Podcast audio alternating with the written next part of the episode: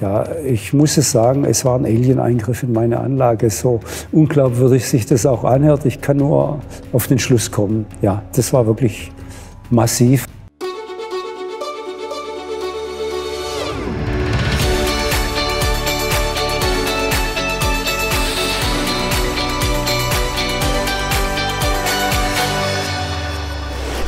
Willkommen zurück bei Exo Magazin TV, dem Magazin für Freigeister. Was hat sich da eigentlich abgespielt 2004 in diesem kleinen sizilianischen Dorf namens Canetto di Caronia? Damals berichteten die Medien über glühende Sprungfedern, spontane Brände, aber auch seltsame Lichter am Himmel. Experten fanden schnell irgendwelche plausibel wirkenden Erklärungen, die sich alle widersprachen. Nun ist der deutsche UFO-Forscher Gerhard Gröschel mit seiner Überwachungsausrüstung nach Canetto di Caronia gefahren, um der Sache auf den Grund zu gehen. Und was er dort erlebt hat, das dürfte dem Rätsel noch ein paar Fragezeichen hinzufügen.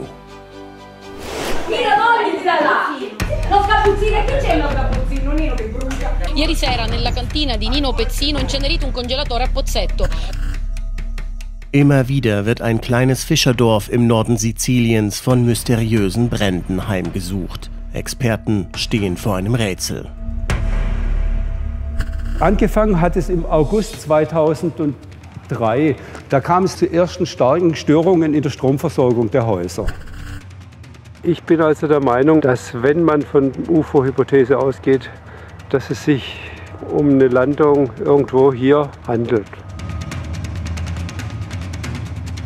Ja, ich muss es sagen, es war ein Alien-Eingriff in meine Anlage. So unglaubwürdig sich das auch anhört, ich kann nur auf den Schluss kommen. Ja.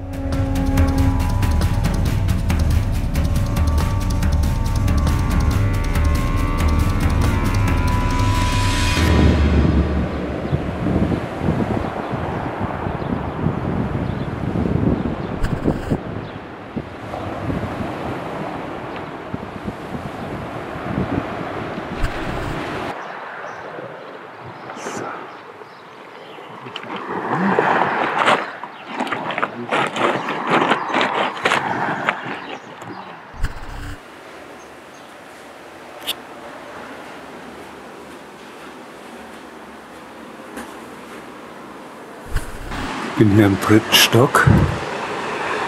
Hotel San Maria. Kleiner Balkon, wie man gesehen hat. Aber grandiose Sicht. Das ist so die Sicht, die die Videokameras dann aufnehmen bei Nacht. Du bist äh, technischer, du machst technische UFO-Forschung, bist Ja. ein richtiger, waschechter UFO-Forscher. Was, was macht Kann man so? kann man schon sagen. Wahrscheinlich der Einzige, der das in Vollzeit macht. Mit, mit, äh, auf technischer Basis das auf jeden Fall in Deutschland. Ja. Genau. Ähm, was machst du denn da genau? Was, worin besteht die technische UFO-Forschung? Ja gut, die unterscheidet sich von der klassischen. Die klassischen befragt Zeuge. Zeugen, die kommt dem Phänomen immer hin, hinterher und ich versuche am Phänomen dran zu sein. Das heißt, äh, ich suche mir Orte, von denen ich denke, dass es möglich ist, dort eventuell was zu filmen und Messdaten zu haben. Und da baue ich meine Anlagen auf. Das unterscheidet uns. Mhm. So, du bist jetzt schon an verschiedenen Orten gewesen. Ähm, du stellst ja nicht einfach irgendwo in der Pampa deine Kameras auf, sondern du suchst dir da bestimmte Orte raus, ja? Ja, ja. Also da gibt es die Bezeichnung UFO-Hotspot. Das sind halt so, so Orte, wo man gelegentlich, aber regelmäßig irgendwelche Meldungen bekommt. Und da gibt es in der Regel auch Filme oder Videos. Und das sind diese Orte, wo für mich interessant sind, wo ich sage, okay, da investiere ich Zeit und Geld, um eventuell was aufzunehmen. Nino,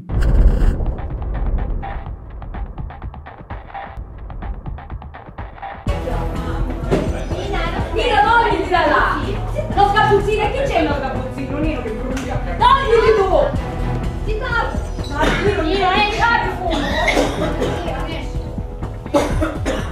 Dalle 8 meno un quarto tutto brucia. Bruciano elettrodomestici, bruciano prefabbricati, bruciano case, bruciano mobili. È un vero e proprio inferno. Dietro le mie spalle un modulo della protezione civile, i vigili del fuoco che però lasciano la zona dopo essere intervenuti. Sarà il quinto o sesto viaggio che fanno e per i residenti è davvero l'inferno. Cannetto di Caronia continua a bruciare, i sensori non smettono di suonare, ci sono feriti e intossicati. La casa della signora Rosa Mirabella è stata distrutta da un incendio improvviso e violento che ha disintegrato mobili e sacrifici. La mansarda di Nino Pezzino ancora una volta è tornata a bruciare, così come il frigorifero della madre Lorenzina di Pane, che ieri sera è stato letteralmente incenerito. In fiamme anche libri ed altri elettrodomestici sistemati sotto una tettoia che in queste sere ha ospitato abitanti e residenti che dopo l'abbandono del presidio da parte dei vigili del fuoco controllano notte e giorno la zona.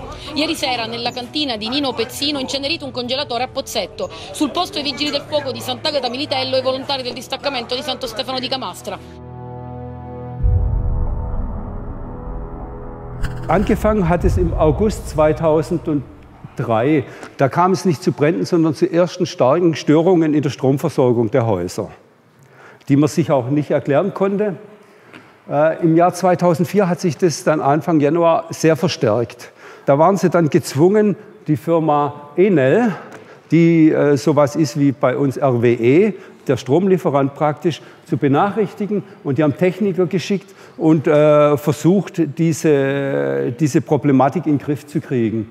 Nämlich die Brände, die sind nicht, was weiß ich, irgendwo aufgetreten, sondern mehrheitlich an, elektrisch, an elektrischen Geräten, also an Fernseher, an Radios, an selbst Föhns haben angefangen zu brennen, äh, auch die elektrischen Leitungen und die Verteilerkästen haben plötzlich angefangen zu brennen. Äh, die Techniker standen natürlich auch ein bisschen blöd rum. Das ist ein Phänomen, mit dem die natürlich auch nicht vertraut sind. Und Erklärung hatten die auch keine. Sie haben nur eins festgestellt, äh, es gibt da starke Wechselmagnetfelder. So, das ist jetzt von der Seite der Zamaria.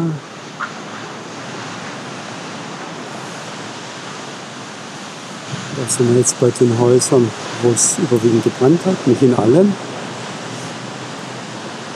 Sieht man übrigens auch die Bahnlinie.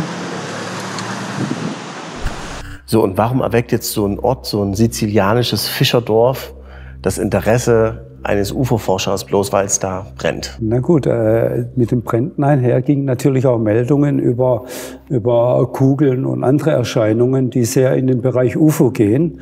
Äh, und äh, wenn die Erscheinungen, äh, die, oder sagen wir so, die Brände als Ursache nicht wirklich äh, äh, von den Vulkanen stammen, durch die Konvektionsströme unter der Erde, dann muss es eine andere Erklärung geben. Und zwar eine das muss eine Quelle sein, die eine sehr hohe magnetische Energie abstrahlt. Ich bin also der Meinung, nachdem das Meer ja auch hier ziemlich flach ist, wie man mir sagt, dass wenn man von UFO-Hypothese ausgeht, dass es sich um, um eine Landung irgendwo hier handelt.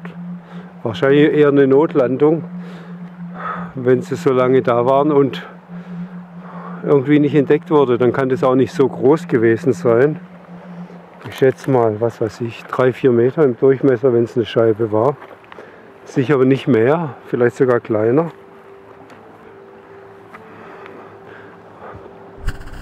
Und jetzt kommen wir mal zu was, äh, wo mich blättet. Ich bin ein Mensch, der völlig nüchtern ist, der die Sache nur technisch angeht, äh, der keinerlei echten Bezug zur Esoterik hat ich weiß, dass in Bezug zu UFOs äh, auch oft äh, Phänomene auftreten, die man sehr wohl in den esoterischen Bereich mit hineinschieben kann. Aber ich für mich blende diese Phänomene völlig aus, weil ich sage, äh, jeder sein Fachgebiet und das ist nicht mein Fachgebiet. Mein Fachgebiet ist rein technisch orientiert. Äh, und deshalb bin ich so äh, überrascht von dem, was da gekommen ist. Das war exakt am 5. Mai da kam es, ich habe es leider erst auf der Fähre gemerkt, da kam es, ja, ich muss es sagen, es war ein Alien-Eingriff in meine Anlage. So unglaubwürdig sich das auch anhört, ich kann nur auf den Schluss kommen, ja. Zur Information, wie, wie das war. Das war unser Balkon. Es ist nicht so einfach, da drauf zu klettern von außen, zumal das ganze Hotel war leer. Wir waren die einzigen Gäste. In den ganzen neun Tagen waren vielleicht drei oder vier Übernachtungen. Wir haben es dann im Frühstücksraum immer gesehen. Wir waren praktisch völlig allein in dem riesengroßen Hotel. Und das ist jetzt die Sicht von innen. Es ist unerklärlich, wie das jemand machen kann, ohne dass wir aufwachen und die Motivation, die ich mir überhaupt nicht erklären kann, äh, das kann nicht sein. Und dann müsste er auch mit meiner Technik vertraut sein. Und zwar hat es da ein paar Schwierigkeiten, die einer, der sich nicht auskennt, überhaupt nicht überwinden kann, weil das Systeme und Programme sind, die gibt es nicht zu kaufen. Die, die haben wir geschrieben, die sind von uns.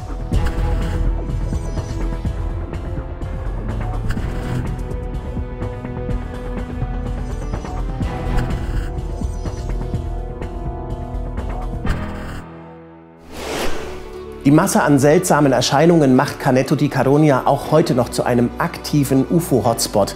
Aber auch an anderen Orten in Europa registrieren UFO-Forscher immer wieder erstaunliche Phänomene.